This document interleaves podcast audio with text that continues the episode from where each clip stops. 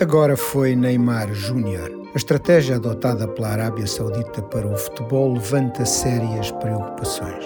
Comprar sucesso instantâneo nas competições em vez de investir em infraestruturas desportivas, formação e desenvolvimento sustentável a longo prazo é o que os sauditas estão fazendo melhorando a sua imagem enquanto minam a oportunidade para talentos locais crescerem e prosperarem.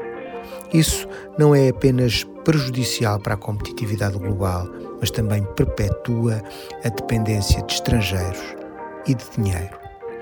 Enquanto Portugal celebra a sua tradição de formação de jogadores, os sauditas geram inquietação quanto ao verdadeiro valor e significado que o futebol deve ter para as nações e para o mundo.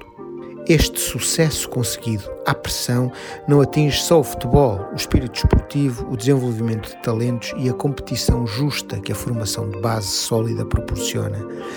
Ela atinge e corrompe todo o sistema social das democracias que tanto apreciamos. Até podemos ficar rindo dos memes nas redes sociais que ridicularizam os 200 milhões que ganha Ronaldo, os 180 milhões que ganha Benzema e o que não se sabe quanto ganha Neymar Júnior, mas quando virmos os nossos filhos sair à rua com a camisola do Al Nasser em vez da do Sporting, não vamos achar piada nenhuma, mas aí, provavelmente, já vai ser tarde demais.